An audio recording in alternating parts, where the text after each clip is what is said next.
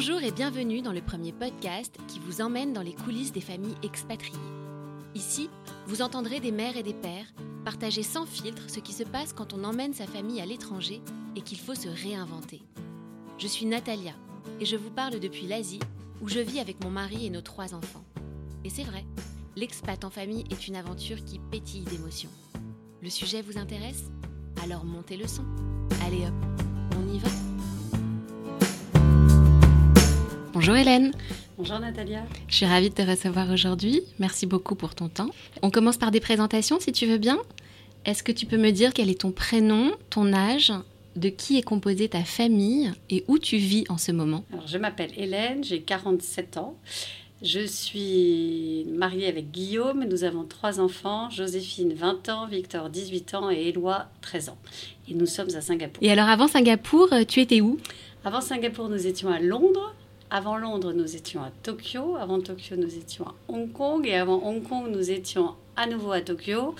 Et euh, j'ai commencé euh, ma vie de femme mariée à New York. C'est euh, ce qu'on appelle une serial expat. C'est ça. Ça, tu, tu, connais bien. Donc, tu dis, tu as, as, commencé ta vie de femme mariée à New York. Vous êtes rentrée ensuite à Paris, c'est oui, ça Nous sommes rentrés à Paris pendant trois ans. Pour vous installer à Pour Paris. de vrai. Hein euh, tu bossais à ce moment-là? Oui, j'ai eu un petit peu de mal à retrouver du boulot, évidemment, en rentrant de New York, avec en plus de, deux enfants, dont un euh, qui était tout petit, parce que j'ai accouché de Victor quand nous sommes rentrés à Paris. Et là, effectivement, moi, je pensais que notre vie allait être à Paris, comme euh, on avait inscrit Joséphine à l'école là où j'étais petite. La vie était, avait repris son cours normalement, et on, je pensais que ça allait durer. Euh, notre vie comme ça. Et en fait, euh, au bout de trois ans, Guillaume m'a dit, écoute, là, je pense qu'on est sur une autoroute de la vie. Réfléchis, est-ce que tu serais pas d'accord pour repartir? C'est hyper fort comme euh, mot autoroute de la vie. Euh... Son angoisse, c'était que, voilà, on s'enferme dans une routine. Et, et, en fait, il me dit, moi, j'ai pas envie de ça. Est-ce que tu as envie de ça? Réfléchis. Donc, euh, j'ai réfléchi. Et en fait, il m'a dit, écoute, voilà, on me propose Tokyo. Donc, ça n'était pas une, en fait, une parole en l'air. Mais donc, ça veut dire que la première expatriation en famille, elle, date elle de... avec Joséphine et Victor, qui étaient respectivement âgés de 6 ans et 4 ans. Et nous sommes partis en plein mois de janvier euh, pour une aventure qui devait durer que 6 mois. C'était 6 mois de un peu de, de... vacances. D'accord. Mais normalement, nous devions revenir après les 6 mois et se réinstaller en France. Est-ce que tu te souviens ce que ça signifiait à ce moment-là pour toi de partir? Oui, je le vois comme une parenthèse. Donc, c'était vraiment, on est parti avec des valises. Pas, pas, du tout de déménagement.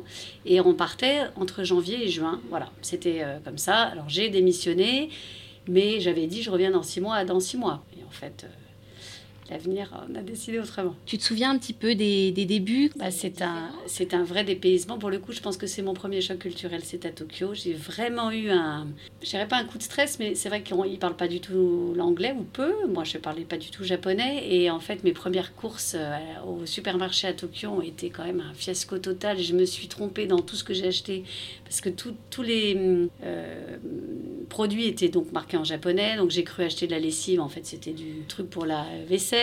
J'ai cru acheter du café soluble.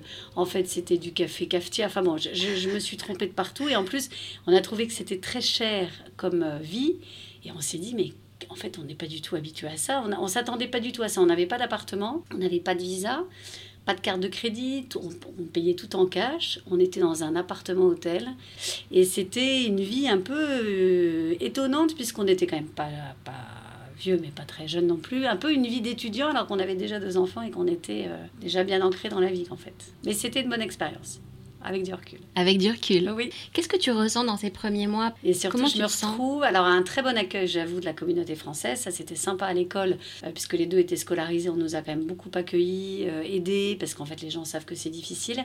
En revanche, j'ai trouvé ça très dur, parce que moi, j'ai travaillé pendant ces trois ans à Paris. Mes enfants, je les connaissais à peine, en fait, parce que du coup, on bossait beaucoup. J'avais une nounou qui s'en occupait à plein temps, et du coup, je, je les ai entendus dire, et ça, ça m'a fait du mal au début, parce que je les ai entendus dire à plusieurs reprises pendant qu'ils prenaient leur goûter Oh là là, elle, elle est vraiment pénible, on préférait quand c'était la nounou. Mais ils avaient quel âge? 6 ans et 4 ans. Ah ouais, quand même. Ouais. c'était. Non, mais surtout, il me disait, elle, au moins, elle nous faisait des crêpes, l'autre, elle apporte jamais le goûter à l'école. Voilà, c'était un peu. c'était Il me reprochait, en fait, tout d'un coup, ma vie de femme au foyer. Au début, c'était dur, parce que moi, en fait, je voulais pas de cette vie. Donc, j'ai un peu. Du coup, quand Guillaume est rentré le soir, je pense que j'ai été pas très, pas très aimable et je lui ai dit bon, on repart. Moi, il faut que je travaille, c'est pas du tout ça ma vie. Me retrouver avec deux enfants là dans cet appartement. Euh, qui était un appart-hôtel en plus. Tu n'es pas chez toi Non, je ne suis pas chez moi, je ne connais pas cette ville. Finalement, je ne connais très peu, je connais très peu mes enfants. Moi, tu connais ton mari Oui, que... je connais mon mari, mais en même temps, lui, il n'a pas beaucoup changé de, de, il a juste changé de cadre de travail, mais en vrai, il était très très excité par cette aventure. Même si pour lui ça a été dur au début, je pense qu'il était très très optimiste en fait. Donc euh, il m'a beaucoup euh, voilà, écouté quand j'avais besoin de me plaindre et tout ça. Mais en revanche, il était très content d'être là et il adore cette vie d'expatrié. Donc pour lui, c'était vraiment important que moi aussi je partage son. Bien sûr. Donc un peu tiraillé entre euh, le fait de pas être complètement bien dans tes baskets parce que t'es pas au niveau de la super nounou qui fait des crêpes. Tu bosses plus, tu connais pas la ville. Comment tu gères ces émotions? Tu dis, tu, tu, en parles à Guillaume, il écoute. Est-ce que il y a d'autres gens avec qui tu arrives à partager C'était compliqué et en fait j'avais donc mes bonnes copines de Paris et je me plaignais toute la journée. Et donc je l'appelais aux horaires qui correspondent, puisqu'en plus euh, il y avait quand même 8 heures de décalage horaire, euh, c'était quand même très compliqué de pouvoir leur parler, parce que pour la plupart elles travaillent, donc en plus c'était vraiment difficile. Donc je me plaignais, on s'écrivait beaucoup de messages et de mails. Non, je peux pas dire que c'est ça a peut-être duré allez, un mois. Le premier mois a été vraiment difficile. Je me suis même dit, je vais rentrer, parce qu'en fait, euh, j'ai rien à faire ici. Euh, Guillaume s'éclatait dans son boulot et tout ça. Les enfants, finalement, on leur avait juste un peu déraciné. Voilà. À partir du moment où je leur apportais le bon goûter à l'école, ils étaient plutôt contents. Ils avaient des copains, ils trouvaient ça sympa. Mais moi, j'ai eu du mal à m'y faire. Et, euh, et puis après, j'ai rencontré du monde. Et encore une fois, les gens étaient vraiment, vraiment sympas et accueillants. Et donc ça, ça m'a aidé à, à nouveau euh, bah, me sentir euh, utile, parce que c'est ça qui est difficile, je trouve, quand on part et que tout d'un coup on abandonne tout. Je n'avais plus d'existence à part être la maman de Joséphine et Victor et la femme de Guillaume et devoir faire mon. Voilà, bah, la, vie sociale c'était que pour moi, j'avais que ça en fait, donc il fallait que je la fasse. Du coup, justement, comment tu te présentes quand tu rencontres des gens nouveaux? Au bout d'un moment, en fait, on met son amour propre de côté et je suis pas obligée toujours de me présenter en disant voilà ce que j'ai fait comme étude et tout ça en fait, les gens t'apprécient pour ce que tu es, non pas pour ce que tu as fait. Et puis, euh, il fallait que je, travaille sur moi et que j'arrive à, me détacher un peu de, toute cette vie parisienne que j'avais depuis que j'étais née, en fait. Et puis, mon, que je sorte de ma zone de confort, en fait. Et ça, ça m'a pris du temps, mais après j'ai réussi à le faire. Et alors là, qu'est-ce qui se passe? Comment vous, avec Guillaume, comment vous basculez de six mois en appart-hôtel à euh, après, en fait, de l'appart-hôtel, on est parti à Hong Kong. D'accord. Parce que euh, Guillaume m'a emmené en voyage à Hong Kong en me disant Tiens, regarde, il y a un bureau éventuellement qui va s'ouvrir là-bas. Euh, viens avec moi en voyage, on va regarder si ça te plaît. Et évidemment, il faisait un temps magnifique à Hong Kong. C'était super et tout ça. Donc, je suis rentrée. J'ai dit Ok, je signe. On part quand? Et donc, il me dit bah, C'est pour juin. Donc, on va pas rentrer en France. Voilà, on est juste rentré pour faire le déménagement et on est reparti pour Hong Kong. Comment tu l'envisages à ce moment-là? Qu'est-ce que ça signifie pour toi de, de partir pour de bon? En fait, comme c'était très préparé, parce que du coup, on avait choisi la maison déjà dans laquelle on allait habiter, on était, euh, on a été les écoles, les enfants, on savait où on allait les mettre. En fait, c'était du coup bah, une vie qu'on s'était faite un petit peu en avance. Et quand on est rentré à Paris pour déménager, on a dit au revoir aux amis. Ils me disaient, sans le dire quelquefois, on l'aurait jamais fait en fait. Je sais pas pourquoi tu fais ça, t'es folle. Pourquoi, mais t'auras pas de carrière et toi ta carrière. Et en fait, c'est vrai, moi du coup, à ce moment-là de ma vie, j'ai dit, bon bah en fait, ma carrière, on va la mettre de côté. Et, et en plus, comme mon métier est quand même très franco-français, c'était difficile pour moi d'envisager une carrière à l'étranger dans ce que je faisais à Paris. Donc en fait, j'ai j'étais prête à mettre un petit peu ma vie entre ma vie par professionnelle entre parenthèses. Je voudrais creuser un petit peu. Tu dis je la mets de côté, mais ça veut dire quoi pour toi ça là, je la mets de côté? Ben, ça veut pas dire je, je mets un point définitif si tu veux. Donc ça veut dire que au fond de moi, et c'est vrai que ça a duré, j'ai réfléchi à travailler quand même là-bas, à Hong Kong, à Tokyo et tout ça.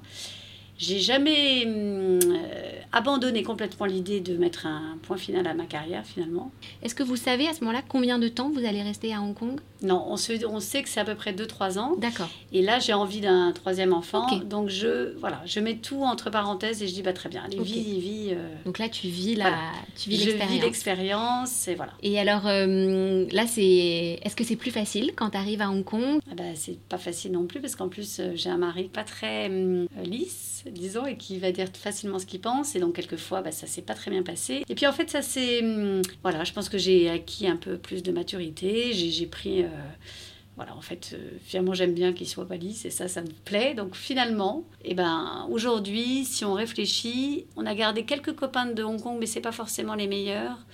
À Tokyo, en revanche, alors qu'on était resté que six mois, nos amitiés sont tellement fortes qu'on a créé une maison de champagne ensemble pour pouvoir se revoir et continuer à se voir, qu'on se voit tous les étés quand on rentre, qu'on est devenu une vraie famille en fait. Une maison de champagne?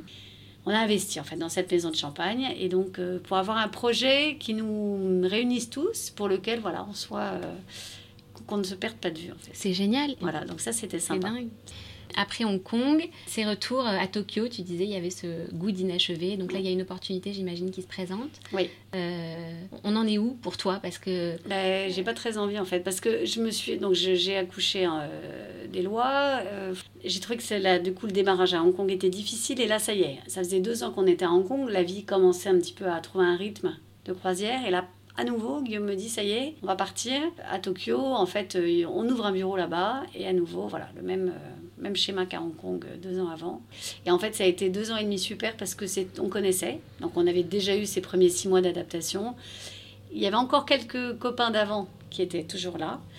Euh, d'autres étaient partis. Mais là, ça y est, j'étais plus en vacances. J'étais chez moi, dans une vie. Euh, et c'est là où, du coup, je me suis mise à préparer le barreau de Londres D'accord.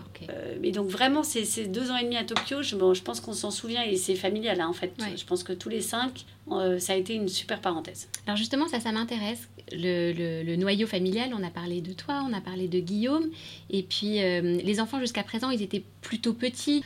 Au fur et à mesure des, des changements, des départs, est-ce que ils réagissent un petit peu est-ce qu'il réagit différemment Ouais, je réfléchis. Joséphine, je pense, euh, elle a un côté un peu. Euh, c'était mieux avant, en fait. Donc, toujours au départ, quand on lui annonce qu'on part, c'est la drame. Ah, pourquoi Machin, pourquoi vous me déracinez Voilà. Euh, Victor est plus facile de caractère, en tout cas en apparence, parce qu'en fait, dans les faits, c'est pas comme ça que ça se passe. Et Eloi était trop petit, donc il s'est pas trop rendu compte.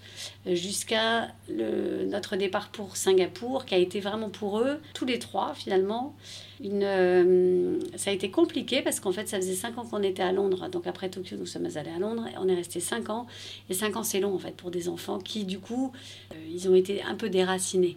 Et ça, c'est vrai quand on est parents, surtout nous, en fait, on n'a jamais pris trop, on n'a jamais fait trop attention à ce que nos enfants pensaient en vrai. C'est vrai que c'est pas quelque chose qui a été euh, dans la balance. On leur a pas demandé leur avis en fait. Et souvent, bon, ils nous l'ont donné, hein, cela dit, on n'aurait pas demandé, mais ça a été. Euh, ce que je trouve difficile, c'est qu'après, ils nous reprochent des trucs hein, en disant oui, quand même, euh, et qu'en fait, on est toujours parti en cours d'année. Hein, on n'a pas forcément attendu la fin d'année scolaire. Voilà, mais c'était les opportunités, il fallait les saisir. Nous, on était d'accord. ils n'étaient pas non plus en train de passer le bac. Et on a dit bon, ben voilà, à partir du moment où il n'y a pas d'examen en fin d'année, que ils sont quand même des bons élèves et qu'on les met d'un lycée français à l'étranger à un autre lycée français à l'étranger, pas grand-chose qui va se passer dans leur vie. Donc pour nous, on a toujours pensé, on a toujours vécu ça comme un, quelque chose de familial parce qu'effectivement ils sont quand même avec nous, ils venaient avec nous, mais on leur a jamais demandé leur avis en fait. On les a informés, c'est tout. Et alors tu dis, euh, ils se sont pas gênés pour nous le donner. Est-ce qu'à un moment donné, ils ont été un peu plus vocaux ou Joséphine ah peut-être Joséphine a été très dure quand on est arrivé ici. Elle voulait pas venir en fait. Euh, quand vous êtes arrivé à Singapour Quand on est arrivé à Singapour, Guillaume a perdu son boulot en septembre et en fait c'est vrai qu'on s'est retrouvé dans une situation. où Il fallait qu'on qu'on réfléchisse assez vite à l'avenir, puisque moi je travaillais à Londres, mais je n'avais pas de quoi euh, payer la maison, les écoles, pour être, voilà, donc il fallait qu'on trouve une solution. Soit Guillaume retrouve un boulot à Londres, ce dont il n'avait pas envie. Et donc, quand on leur a annoncé que Guillaume avait retrouvé un boulot et que c'était à Singapour et que nous partions en janvier, donc ça c'était en novembre, je pense qu'on leur a dit, euh, ben, ça a été la, la crise pour Joséphine. Elle nous a dit Je ne pars pas avec vous, moi je suis en seconde, il est hors de question que j'aille euh, dans un pays que je connais pas, toutes mes copines, ma vie était en Angleterre, euh, mettez-moi chez mes grands-parents, elle ne voulait pas partir. Et puis, bon, elle lui a pas donné le choix. Elle avait que 15 ans, donc elle est venue avec nous. Et aujourd'hui, elle, nous dit que c'est ses meilleures années. Donc, comme quoi. Puis avant, c'est bien de pas trop les écouter, les enfants. Alors, elle veut pas partir, puis finalement, elle monte dans l'avion parce qu'elle n'a pas le choix. Euh, et du coup, euh, comment se sont passés les premiers, euh, les premiers mois pour elle et, et, les rapports avec vous Tout était sujet voilà, à dispute. et puis, en fait, petit à petit, elle s'est très bien intégrée. Euh, la vie à Singapour n'est pas très difficile non plus. Donc en fait, elle a adoré. Et aujourd'hui, elle nous dit vraiment hein, qu'elle, est, qu'elle a été ravie de cette expérience. Et les garçons? Victor, ça a été difficile parce que Victor, je pense qu'il est très sensible et qu'à chaque fois c'est un déracinement pour lui et que lui, comme c'est un gentil, il veut pas nous faire de peine, donc il va pas forcément nous donner tout de suite ses émotions euh, fortes. Je pense que pour lui, ça n'a pas été si facile que ça, même si c'est pas du tout l'image qu'il donnait. Et en revanche, chez Lois, ça a été catastrophique parce qu'il avait 8 ans. Euh, finalement, il avait connu que Londres, hein. il se souvenait plus trop de ses expériences euh, auparavant. Et là, ça a été pour lui un déracinement total et complet. Il en a énormément voulu à Guillaume d'être parti. Il n'a pas compris en fait pourquoi on était parti. Et donc là, ça a été, euh, je dirais, de janvier à juin.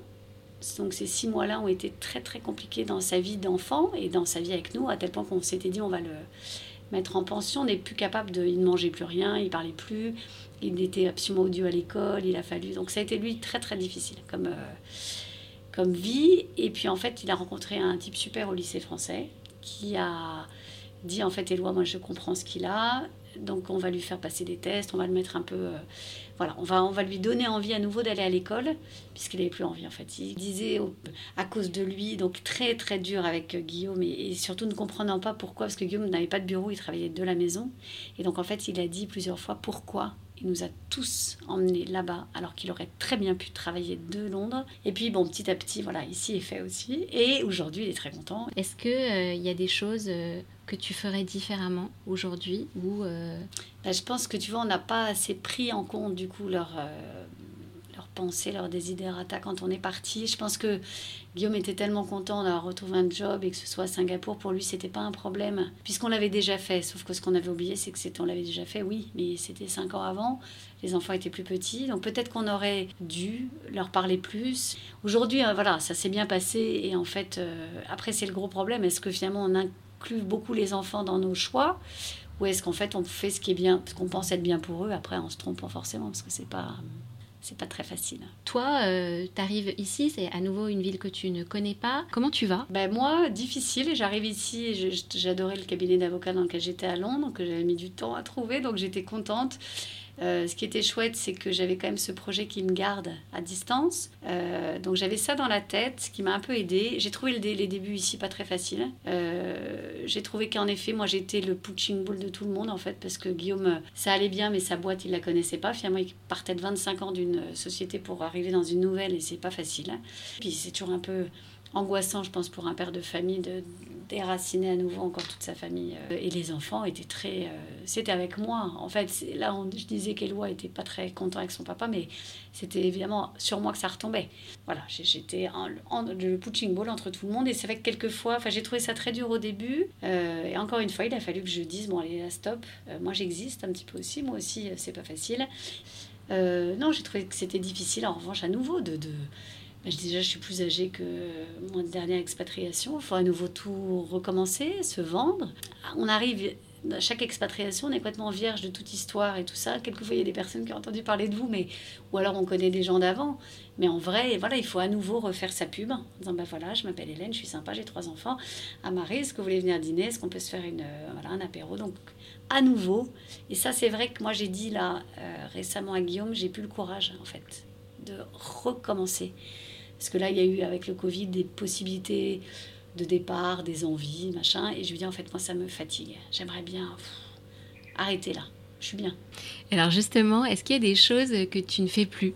Oui, je suis devenue beaucoup plus, euh, évidemment, casanière. J'ai, alors, en expatriation, il y a beaucoup euh, de gens qui partent, qui reviennent, qui arrivent, voilà. Et c'est vrai, quand on est nouveau, et eh ben, en fait, c'est facile, j'accepte très facilement, j'acceptais toutes les invitations à dîner. Aujourd'hui, non c'est fini. C'est-à-dire que maintenant, je sais à peu près, je vois un peu les, le style, je me dis, bah, si ça va pas coller, ça sert à rien en fait. Donc je perds moins de temps.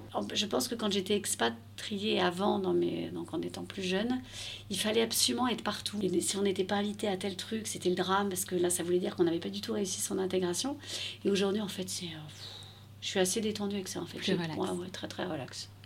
Et alors, euh, Joséphine, donc la première, se rapproche de la terminale.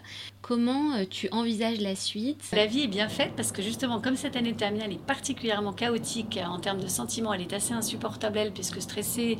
Donc en fait, on ne parle que de ses études. Je t'avoue que du coup, à la fin, quand ça arrive, eh ben, tu es soulagée, tu dis, mais va-t'en, quoi. Voilà, va-t'en. Ça y est, prends ton envol. Là, en fait, je me dis comme quoi la vie est bien faite parce que franchement, Tu m'aurais demandé en seconde, je t'aurais dit jamais je, on part avec elle, évidemment. Et est-ce qu'avec Victor, du coup, c'était un peu la même chose? C'est-à-dire, il y a eu cette année de terminale où euh, on n'en peut plus de ces inscriptions. Est-ce que, ou est-ce qu'il y a eu euh, quelque chose de différent? Tu avais le recul de Joséphine déjà partie.